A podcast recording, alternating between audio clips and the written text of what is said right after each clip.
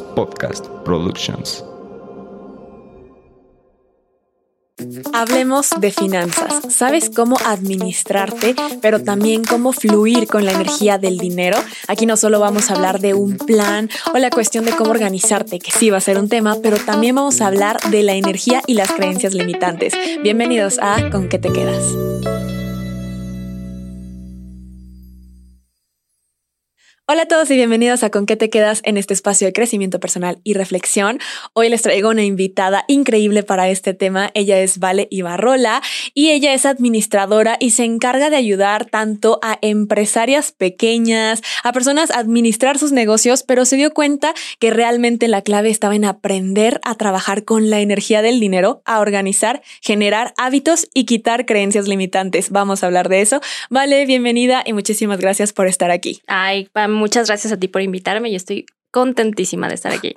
No, pues muchísimas gracias. Ya di como un pequeño background de quién es Vale, pero si hay algo más que quieras agregar, que tú digas como sí, esto fue lo que yo empecé haciendo y me di cuenta en este transcurso de la importancia de la energía del dinero, porque no cualquiera se fija solo de que hay el ahorro, invierte y esto, pero quita tus creencias limitantes económicas.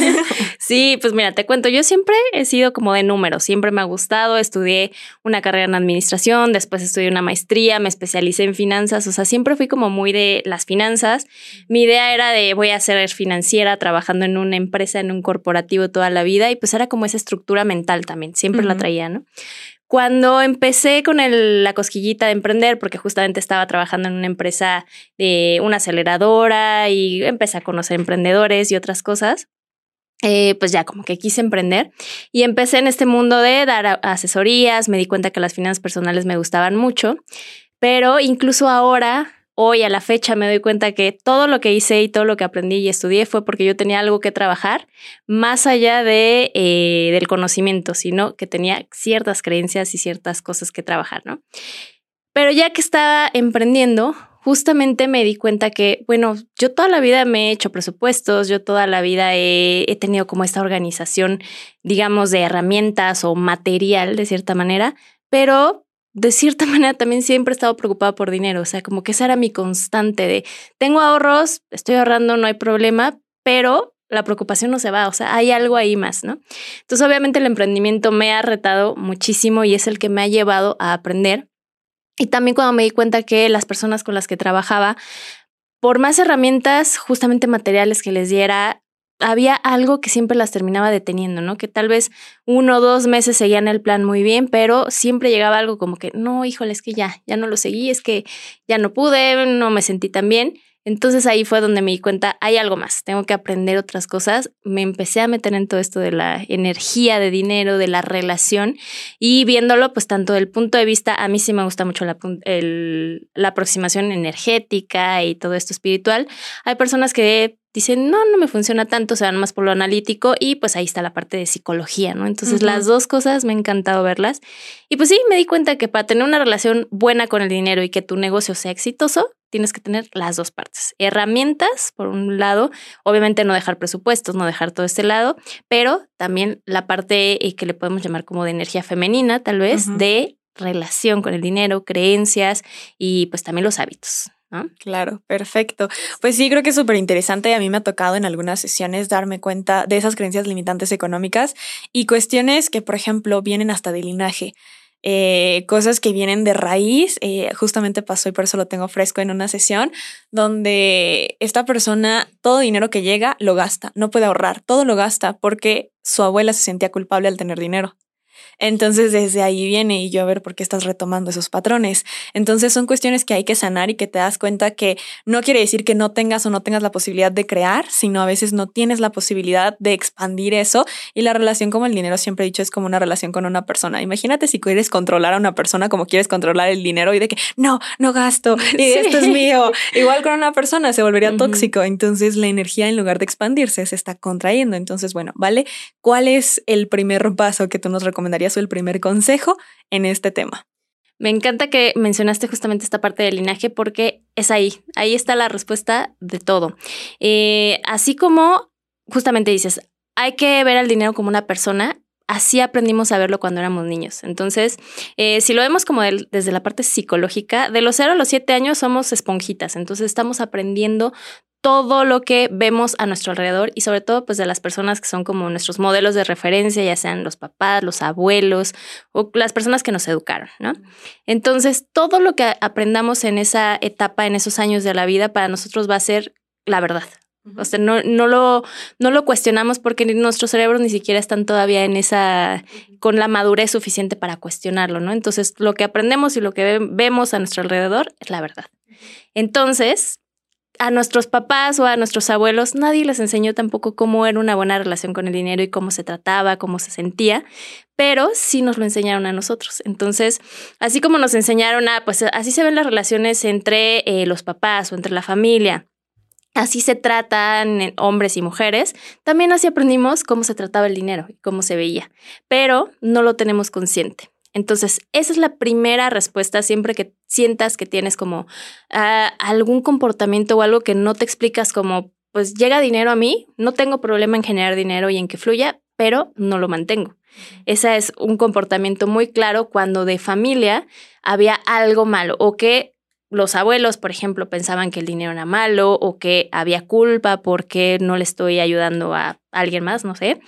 O también que el dinero ocasionó problemas. Eh, tengo por ahí, por ejemplo, un, caso muy, muy claro con una clienta que el dinero en su familia ocasionó peleas entre hermanos e incluso ya problemas legales, ¿no? De cárcel y todo esto. Entonces, ella y su hermano tenían el problema de, pues yo genero dinero, yo no tengo problema y nunca he tenido problema de sentir que no hay dinero, pero tampoco tengo un patrimonio, o sea, no he podido hacer como acumularlo para crear algo más. ¿Por qué? Pues estaba la creencia inconsciente, porque es inconsciente 100%, de si yo genero dinero y lo acumulo, pues me va a generar problemas, va a venir algo detrás. Entonces, ese sí va a ser el paso número uno para mejorar la relación con el dinero. Voltea a ver tu infancia y voltea a ver a tus papás o a las personas que te educaron.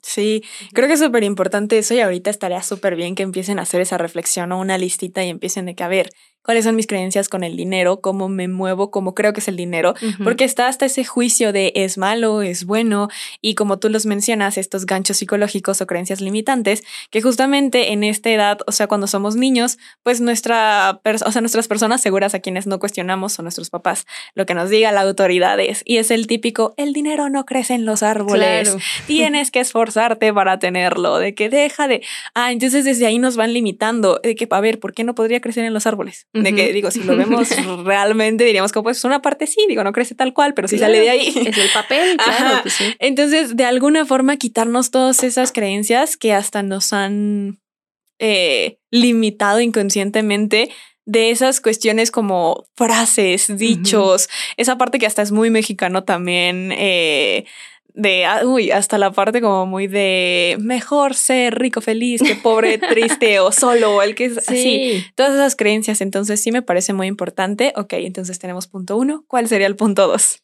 El punto dos es, ya tienes como identificado qué, qué estás viendo. Bueno, para identificar qué viste en tu infancia, pues vamos a, tres niveles, ¿no? Primero, eh, qué escuchabas a tu alrededor, ese sería el primero. Luego el que ya dijimos de los modelos de referencia, analizar a tus papás. Incluso los pueden ver ahora, si, si aún están con ustedes, ver cómo se siguen relacionando, porque lo más seguro es que eh, papás o abuelos siguen tratando el dinero igual. O sea, esas cosas no cambian porque pues no han eh, tomado esa, esa parte, ¿no? Y también pueden ser incidentes concretos, o sea, que tú sí te acuerdas que, híjole, hubo una crisis importante financiera o mis papás se pelearon por dinero o puede ser algo no tan fuerte, pero sí que tengas muy marcada en tu mente de cuando quise que me compraran este juguete y me dijeron, no, es que somos pobres, es que no hay dinero, ¿no?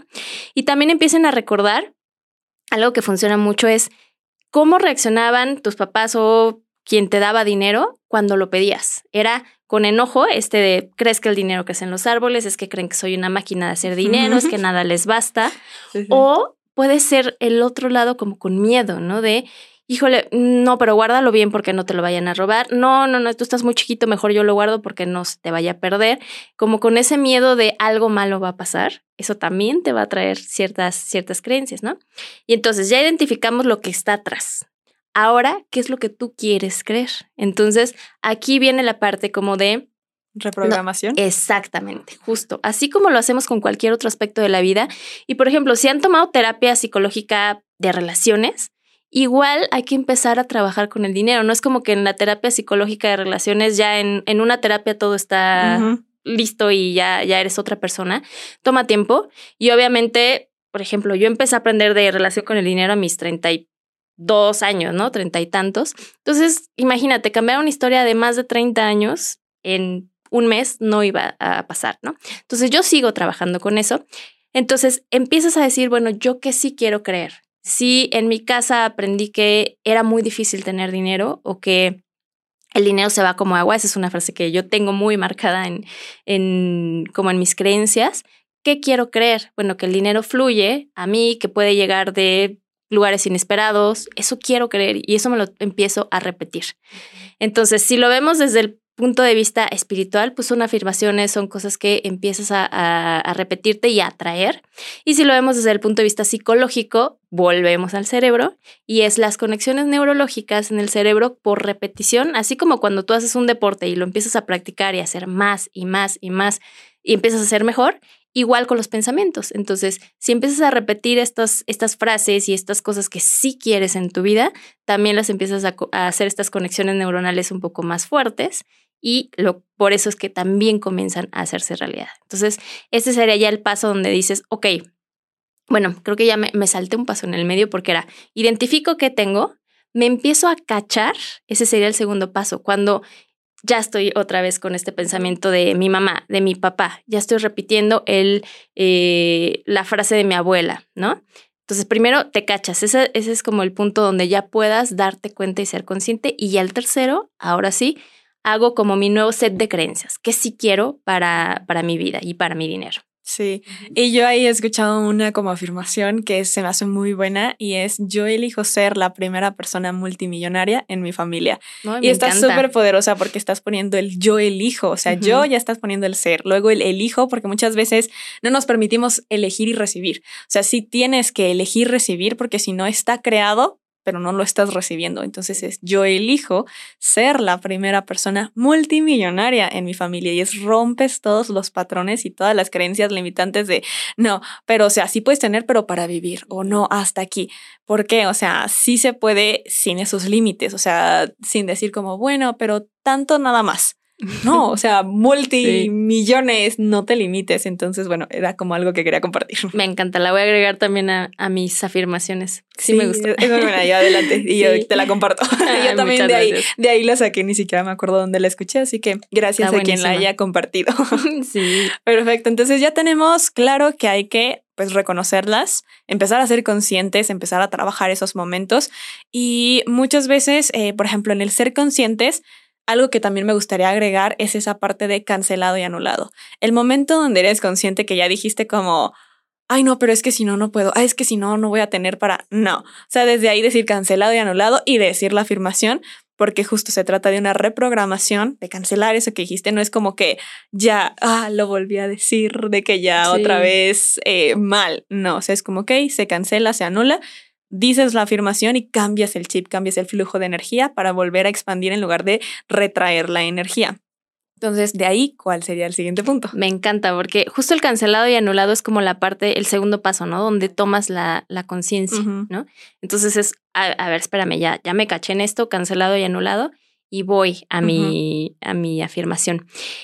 El siguiente paso creo que es ya nada más repetir, o sea, aquí sí nos vamos a, como te decía, no es algo como en dos días lo voy a cambiar, en un mes, pues ni siquiera tal vez yo llevo, digo, ya dos, tres años en como duro y dale y, aprendiendo y buscando una técnica y otra. Eh, ahí sí ya sería como que empiezo a repetirlo. Y algo que también funciona aquí es ver emociones. Eh, si nos esta fue como la parte de la relación con el dinero. También hay que empezar a ver que las emociones que tú tienes y las emociones que tú le pones al dinero se van a ver reflejadas también a ti de vuelta. Entonces, si vemos el dinero como energía, y bueno, creo que esto también me lo salté porque hay que, normalmente vemos el dinero como materia, ¿no? Como el papel, como la moneda y, y ya, eso es el dinero. Entonces le estamos quitando todo lo que realmente es el dinero, porque el dinero es un concepto de valor. Esa sería como la segunda cosa que es el, el dinero, es valor porque tal vez el papel del billete vale centavos, pero tú le estás dando un valor de mil pesos, ¿no? Entonces ahí es valor que ya le estamos imprimiendo y es energía también. Entonces, la tercera parte que empezamos a ver, a tratar el dinero con energía, y creo que este podría ser como ya el siguiente paso donde ya trabajamos un poquito la relación con el dinero y nos empezamos a cachar y a tomar conciencia, empezar a ver al dinero como energía y como lo que realmente es y respetarlo. Es lo que les digo y también como mencionabas, de ver al dinero como una persona, pues también respétalo como una persona, ¿no? Entonces, eh, si vas a pagar algo y lo pagas con enojo, imagínate la energía con la que se está yendo ese dinero y que probablemente a ti regrese un billete que se, se pagó con enojo o se pagó con mucho miedo, ¿no? Entonces, empezar a ver que el dinero es materia, claro que sí, lo vemos, lo sentimos, pero también es valor porque le estamos asignando ya un valor eh, como sociedad y es energía que está fluyendo por muchas manos y por muchas personas a lo largo del mundo. Eh, entonces, empezar a respetarlo desde esa manera. ¿no? Y aquí quiero dar un consejo como muy personal, porque eso que dijiste yo me reflejé 100% en un aspecto y yo desde chiquita he sido de ahorrar, o sea, esas de que te daban el domingo y yo ah, ahorrar, ahorrar, ahorrar. De hecho, mi hermano era lo contrario, a mi hermano lo que le daban gastaba, gastaba y él siempre fluía con el dinero. y de hecho hasta utilizaba como esa parte de que llegaba a quererme convencer de que, oye, Pame, mira, ¿qué te parece este juego de mesa? Se ve padrísimo, para que yo lo comprara porque ella no tenía, o sea, él ya tenía sus ahorros. Claro. Pero entonces en mí se generó como ese pequeño rico Macpato, que yo era así de esos de que, wow, de que nadar en dinero, ¿no? De que sí, ah. quieres así ahorrarlo todo. Entonces me costaba la idea justo de entender que hay que ponerlo en movimiento, porque si no también estás estancando energía. Entonces fue como un, shock y un bata, o sea, como batallar inconscientemente y con mi interior y con creencias que generé desde chiquita con eso de estar siempre ahorrando, hasta que empecé a, a utilizar como esta no es afirmación, pero tiene que ver como con cábala, que es todo lo que invierto en mí regresa multiplicado 70 veces 7. Entonces, cada que gasto, cambio esa energía en lugar de decirte que uh, ahí va el gasto o así. No, es una inversión y esa inversión va a regresar porque al final eso en lo que estoy gastando está expandiendo energía y si expande esa energía va a regresar multiplicada. Entonces, es como empezar a ver qué funciona para ti para empezar a romper esas creencias y que no se vea como, ay, es que tengo que hacer, no, o sea, nada es tengo, nada es debo, todo es quiero. Entonces, quiero hacerlo, quiero invertir en mí, quiero cambiar la energía para seguir expandiendo y que eso que estoy eh, comprando, eso que estoy donando, eso que estoy va a crear más, no solamente para mí, sino también para otras personas. Porque hay algo que también escuché y es eh, todo lo que creas para ti también está creando para otros. Entonces muchos también dicen como, no, pero es que tener mucho dinero es muy egoísta y es nada más material y consumismo y ver por ti, cuando realmente hay que pensar en todo eso también está creando para otros y quitar esa parte de el dinero es egoísta o es malo y esa es otra creencia. Así es, está fluyendo. Y justamente aquí vamos con otro paso que creo que sería bien importante. Eh, cuando ya empiezas a respetar el dinero es porque empiezas a juntar las dos partes que decíamos, como la energía masculina de herramientas con la energía femenina. Entonces ya venías trabajando la energía femenina de relación, de creencias, de afirmaciones. Entonces ahora sí mete la parte masculina para que tengas las dos, porque generalmente la mayoría de las personas nos quedamos como en uno de los dos polos, ¿no? Puede ser que ya te quedaste nada más como en la relación con el dinero, pero es que de todas maneras no, no mejora mi situación, es que no puedo, es que no sé qué. O estás, como era mi caso, que estaba nada más en la parte de las herramientas. Entonces, para romper con esta, este patrón de no puedo gastar en mí, no me siento bien de gastar en mí, o gasto demasiado, o sea, que podemos estar en los dos polos, tienes que empezar a ver qué es lo que realmente suma a tu vida y que te asegures que en lo que estás gastando y lo que está llegando a ti es porque realmente te llena y es una inversión, si lo ves como una inversión. Entonces aquí me encanta como compararlo, eh, no sé si has visto por ahí, pues, bueno, yo creo que sí, porque es muy famosa Marie Kondo, cómo trata a, las prendas y cómo llega y hace pues estas, esas limpiezas de armario. Así exactamente hazlo con tus gastos, ¿ok? Entonces ahí ya empezamos a ver a juntar las dos partes porque cada vez que quieras hacer un gasto o que lo quieras poner en tu presupuesto es este gasto realmente genera para mí esa felicidad y esa plenitud y, y pueda hacer un cambio en mí, sí o no. Porque habrá personas, y por eso como que todo esto que dicen los gurús de, ay, con lo que te compras ese café, mejor compra una acción. Pues sí, pero tal vez lo que estoy invirtiendo en ese café es porque eh, soy una mamá con tres hijos que este es mi momento de estar tranquila, de estar conmigo y puedo estar fluyendo y, a gusto. O tal vez simplemente soy emprendedora y me encanta ir a, a, ese lugar porque está bonito, porque puedo trabajar a gusto. Y sí, estoy pagando un café caro, pero lo que está alrededor es lo que vale para mí, ¿no?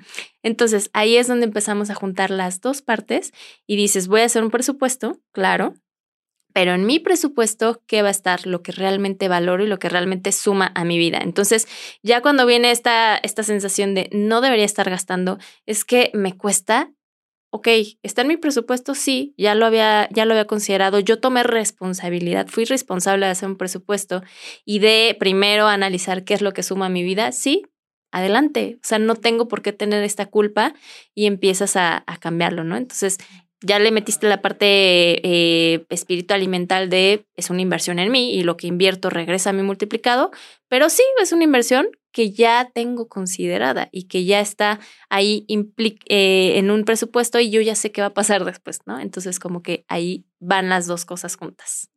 claro. Y me parece súper importante ahorita que dijiste también como esta parte de eh, trabajar la energía femenina y todo, que de hecho pues también está esta cuestión de que tener una mala relación con tu papá o con la figura paterna también se va a ver en tus finanzas.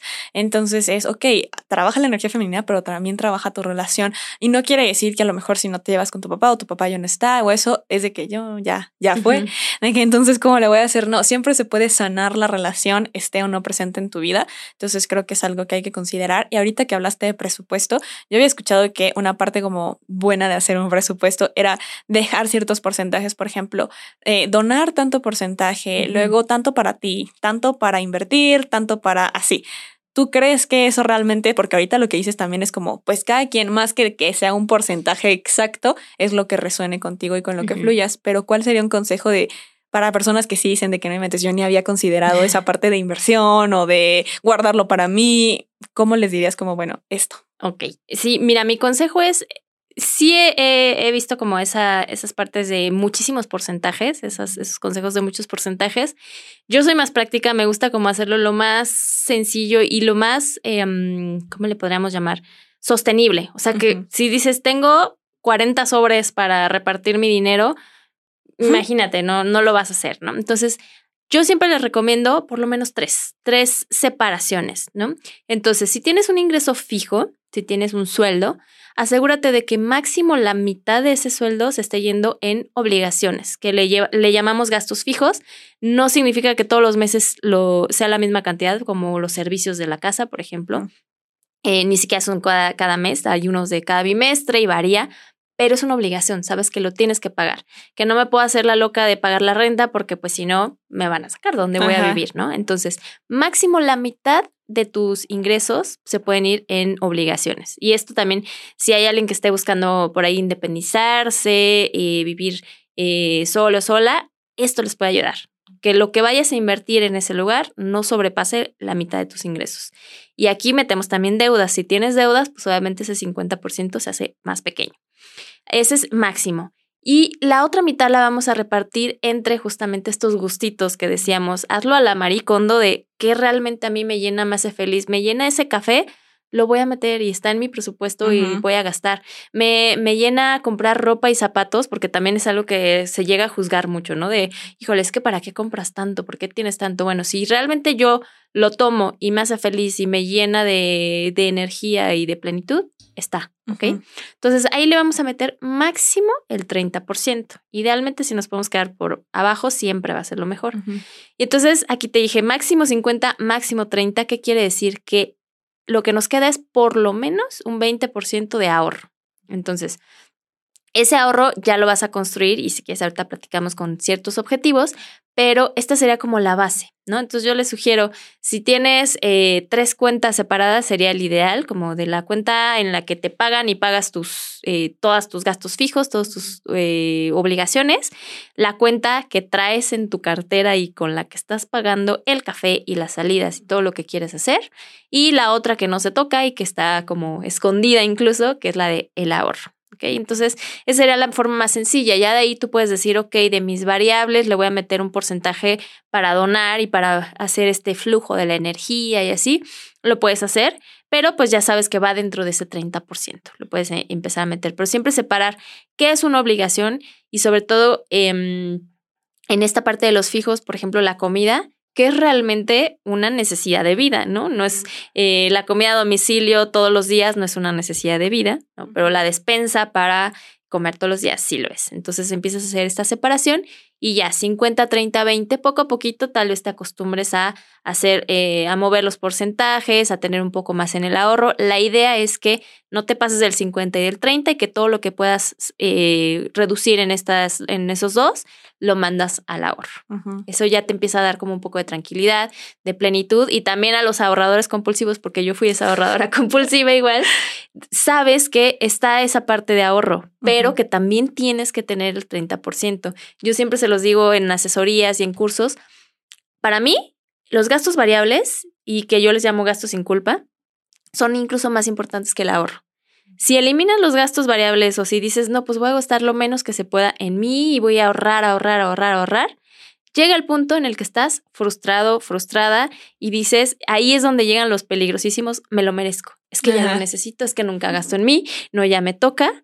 Y esos me lo merezco generalmente son gastos más fuertes que si cada mes tú te hubieras dado tus tu ropa, tu café, tu lo que te lo que te guste, ¿no? Tus cursos. Entonces, ahí es donde se vuelve bien importante tener claro qué suma a mi vida, qué realmente me puede cambiar incluso una semana, un mes y hacerme feliz y me mantiene motivado al otro 20%. Entonces, por eso se vuelven tan importantes. Ok.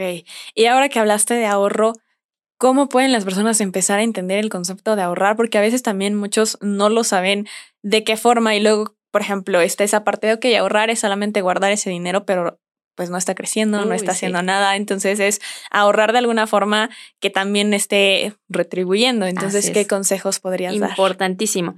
Mira, el primer error que cometemos con el ahorro es ahorrar por ahorrar. Es ese de, ay, pues voy ahorrando, ay, el guardadito, ahí se va quedando. Pero no tiene un fin, no tiene una etiqueta, entonces pues yo lo puedo usar para lo que se me antoje. Si me quise comprar unos zapatos, salió de ahí, o si eh, se descompuso el carro, pues también, ¿no? Pero tenemos que darle un objetivo al ahorro. Entonces, lo primero y como también empezamos a hacer las paces con el ahorro es, vean el ahorro como su pago a ustedes mismos. Es, esto realmente es lo que me voy a quedar yo. Sí disfruté los zapatos y sí disfruté el café, pero realmente ese dinero ya se fue, ya quedó en alguien más, ¿no? El ahorro es lo que realmente me estoy pagando a mí y es lo que le estoy pagando a mi yo del futuro, porque estoy previendo y me quiero tanto a mi yo hoy cómo me quiero al yo del futuro. Entonces, ahí empieza a hacer eso. Y luego, ¿qué objetivos le vamos a dar al ahorro? El ahorro siempre tiene que tener por lo menos tres objetivos.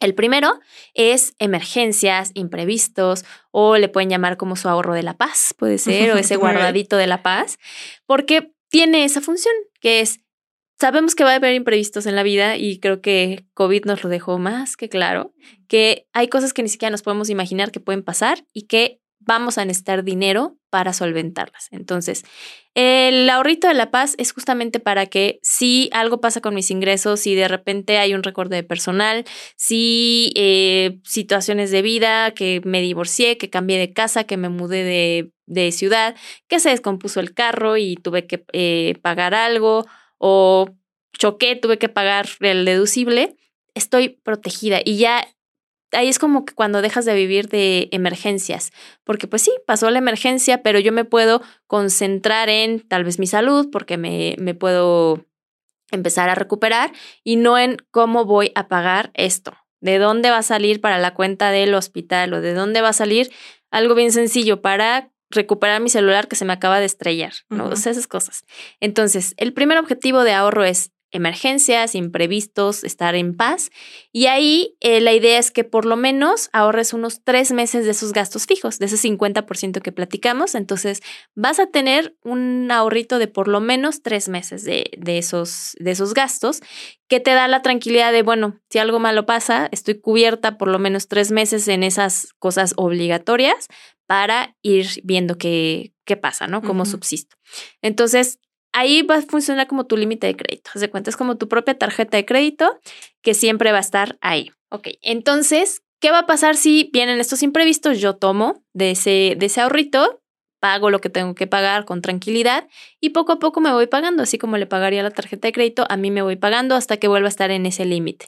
No voy a estar ahorrando toda la vida en el de emergencias, solamente hasta que cubra mi, mi, mi número que ya sé y listo, ¿no?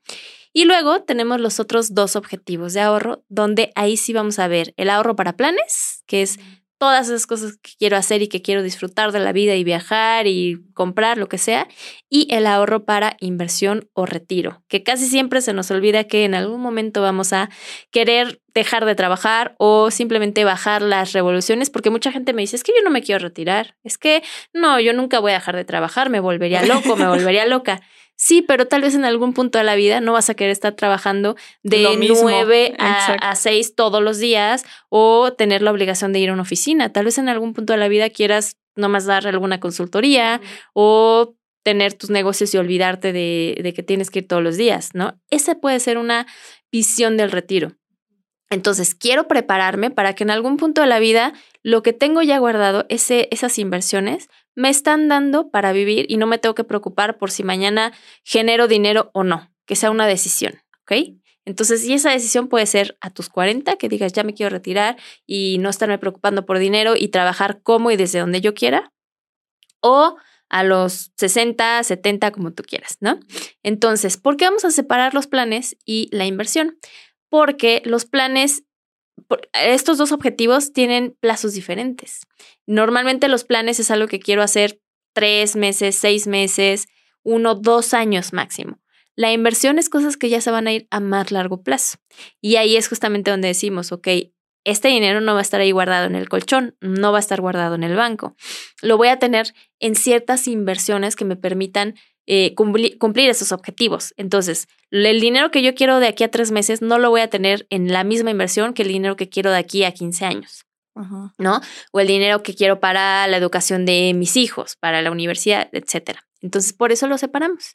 Pero es bien importante que tengas ese ahorro para planes, porque ahí es donde aprendemos que también el dinero se disfruta en el presente. O sea, también puedo irme de viaje y irme a Europa o también puedo eh, disfrutar del ejercicio que más me gusta y hacer viajes, etcétera, ¿no? Y bueno, creo que hablo mucho de viajes porque me, me gusta, ¿no? Eh, pero también puede ser que ahí esté, me quiero comprar otro carro y, y disfruto y me gusta ese nuevo auto que me compré. Ok, está en tus planes, ¿sale? Entonces tenemos esos dos ahorros. Asegúrate que el dinero que estás guardando cumple estos tres objetivos y que tiene la etiqueta. Si desde que tú estás metiendo el dinero a la cuenta que tú quieras no tiene una etiqueta, híjole, va a ser bien complicado que se cumpla un objetivo porque te lo vas a gastar en lo que sea, ¿no? Entonces, eso es lo que hay que cuidar con el ahorro. Ok, y me parece perfecto y te me adelantaste porque justamente esa era mi segunda, ah. mi segunda, mi siguiente, mi siguiente como tema o pregunta, que es todos los que quieren empezar a invertir, ¿qué les conviene? Porque está las inversiones en el banco, por ejemplo, que es la cuenta de inversión, está el plan de retiro también, están las inversiones que ahorita están también como muy de moda de criptos y la cuestión de todo lo de las criptomonedas y esto, ¿qué recomiendas tú? Ok, paso número uno y para empezar yo les recomiendo abran una cuenta de CETES. Es lo más sencillo. Nada más tienes que descargar la aplicación en tu celular así tal cual o meterte en la plataforma. Abras tu cuenta de CETES y es la manera más sencilla de empezar a invertir desde 100 pesos, ¿ok? Ese, ¿qué son los CETES? Pues básicamente es como que le prestas dinero al gobierno y el gobierno ya desde que le estás prestando te asegura, ok, pues me estás prestando 100 pesos, yo te voy a pagar 109, ¿no? Que ahorita justamente anda como en, bueno, los CETES funcionan un poquito diferente el pago, pero bueno, digamos que yo te voy a pagar 109 pesos, que es más o menos la tasa en la que anda. Entonces ya lo tienes seguro, es como una inversión. Obviamente hay un riesgo, pues sí, ¿cuál es el riesgo ahí? que el país quebrara y que no pudiera cubrir con estas, eh, mm, con estas obligaciones, pero sabemos que el riesgo es mucho más pequeño que si esos mismos 100 pesos se los das a tu amigo que va a poner un, no sé, unos basolotes, ¿no? Entonces, ahí el, el riesgo va diferente. Entonces, punto número uno en inversiones es si te están ofreciendo un rendimiento increíble y, y, que va así, que te quedas con la boca abierta, debes de saber que también el riesgo implicado ahí es increíble. Así como si comparas los elotes con, con prestarle dinero al gobierno, es lo mismo. ¿Quién es más probable que te pague? No, pues el gobierno. A, los elotes, pues puede que funcionen, puede que no, puede que esté lloviendo todos los días y no puedan salir, no sé, o sea, ya ahí nos vamos. Entonces, lo más sencillo para empezar a invertir, abre una cuenta de CETES. Es bien sencillo y solo te van a pedir Obviamente esto es para gente en México, eso sí, eh, pero si estás en otro país, empieza a invertir en la deuda de tu país. Por ejemplo, en Estados Unidos también puedes invertir en los certificados o bonos de, del, tesoro, que son como sus CETES, y cada país tiene esta deuda. Entonces, esa es la forma más sencilla de empezar a invertir. Ya ahí, ¿qué hacemos? Pues ya sabemos que tengo tres objetivos de ahorro, ¿verdad? Entonces, mi fondo para emergencias, ¿en dónde lo puedo tener? Eh, por ejemplo, en CETES hay una opción en donde se está invirtiendo todos los días y en el momento que tú necesites el dinero, lo tomo y pues ya para lo que venga, ¿no? Pero sabes que ese dinero, pues quién sabe cuándo lo necesites. Tal vez lo necesitas mañana o tal vez lo necesitas en dos años. Pero no quieres que ese dinero esté perdiendo valor y más cuando estamos justamente ahorita que estamos grabando en un periodo de inflación muy fuerte en todo el mundo. O sea, incluso países que no habían vivido inflación en muchos años lo están viviendo alta. Entonces, ahí es donde viene la importancia de, aunque sea mi guardadito de la paz y es para emergencias, quiero que esté protegido de la inflación. Entonces, CETES me da la opción buenísima. Luego tenemos el ahorro para planes. Ahí tienes que tener claro el objetivo. Ok, este es mi ahorro para irme de vacaciones en tres meses. Está la opción de CETES a tres meses. O hay pagares también bancarios. Te tienes que fijar siempre en que la inversión que te estén ofreciendo, pues por lo menos te esté dando la inflación o más, ¿no?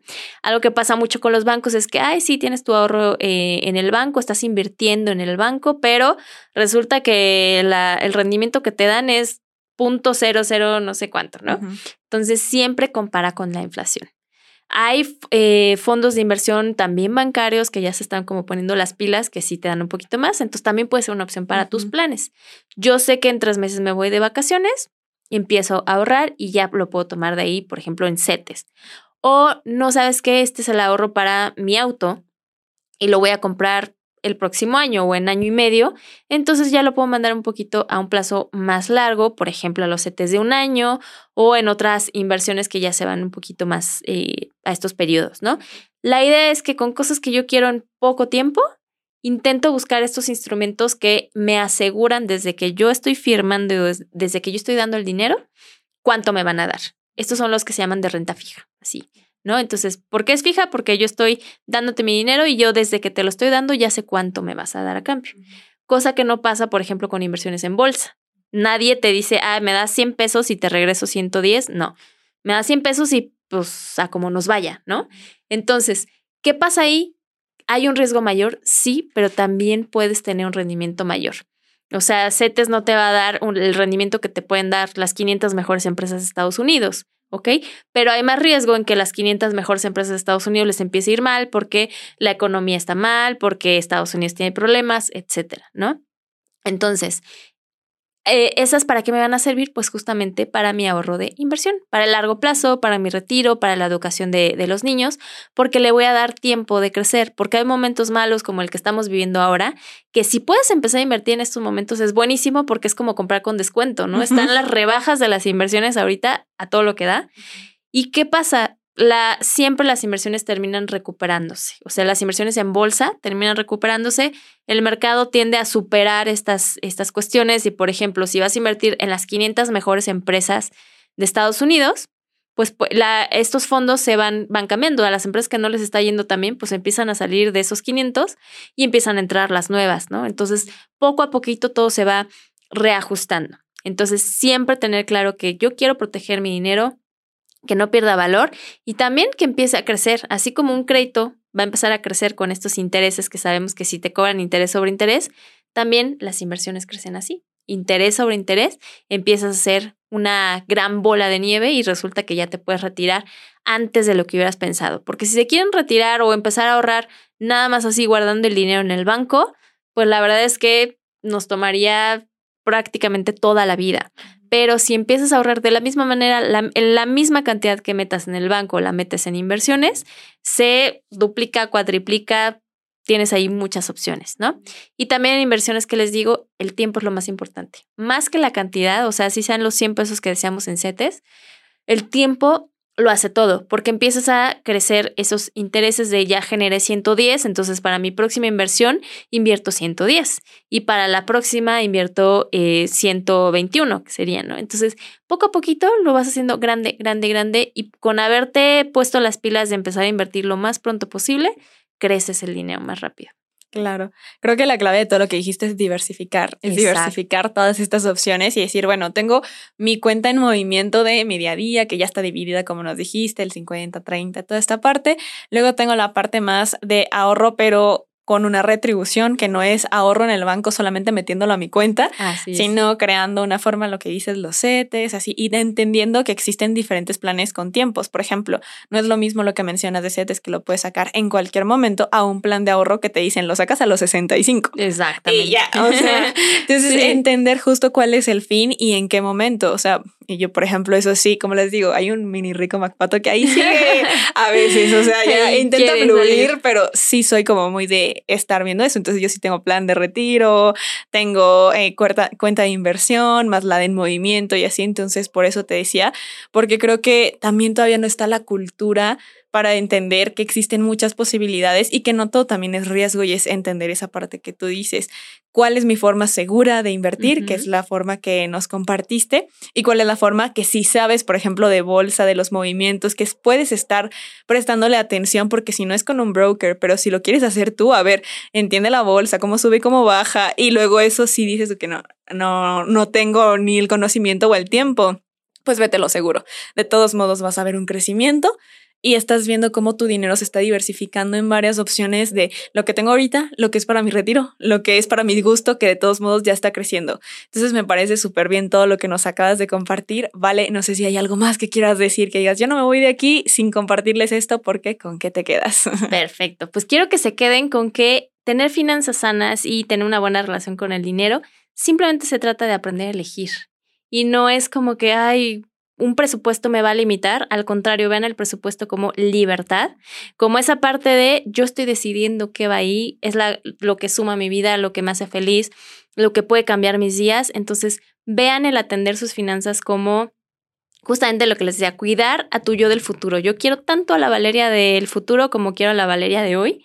Entonces, Véanlo de esa manera, no se trata de, de, sufrir, no se trata de, ay, Excel y números, lo pueden hacer de formas bien sencillas, pero sí se trata de elegir simplemente. ¿Qué quiero para mí? ¿Qué quiero para mi vida? Eso es lo que va a estar en mis gastos, en mi presupuesto y en lo que empiezo a mover con mi dinero. Claro. Listo. Perfecto, muchísimas gracias, Vale. En verdad, estoy súper contenta de todo y creo que fue una plática súper nutritiva y que todos se van a poder quedar con algo y con más de una cosa, que empiecen a ver en el dinero como energía y que empiezan a entender que todo se expande o se contrae o se reprime dependiendo de eso. Entonces, empezar a fluir, empezar a cambiar nuestro chip, empezar a ser conscientes y, como dices, elegir. Vale, muchísimas gracias. Tus redes sociales van a estar en la descripción, pero igual si no las quieres decir de una vez. Ay, claro, pues yo muy contenta de saber ustedes. En, sobre todo en Instagram es donde estoy más activa, que es arroba vale-ibarrola. O también en mi página me pueden encontrar www.valeibarrola.com. Perfecto, vale. Muchísimas gracias. Muchísimas gracias a todos los que nos están viendo o escuchando. Y ya saben que tendremos pronto un episodio nuevo, así que nos vemos o nos escuchamos en un próximo episodio. Bye.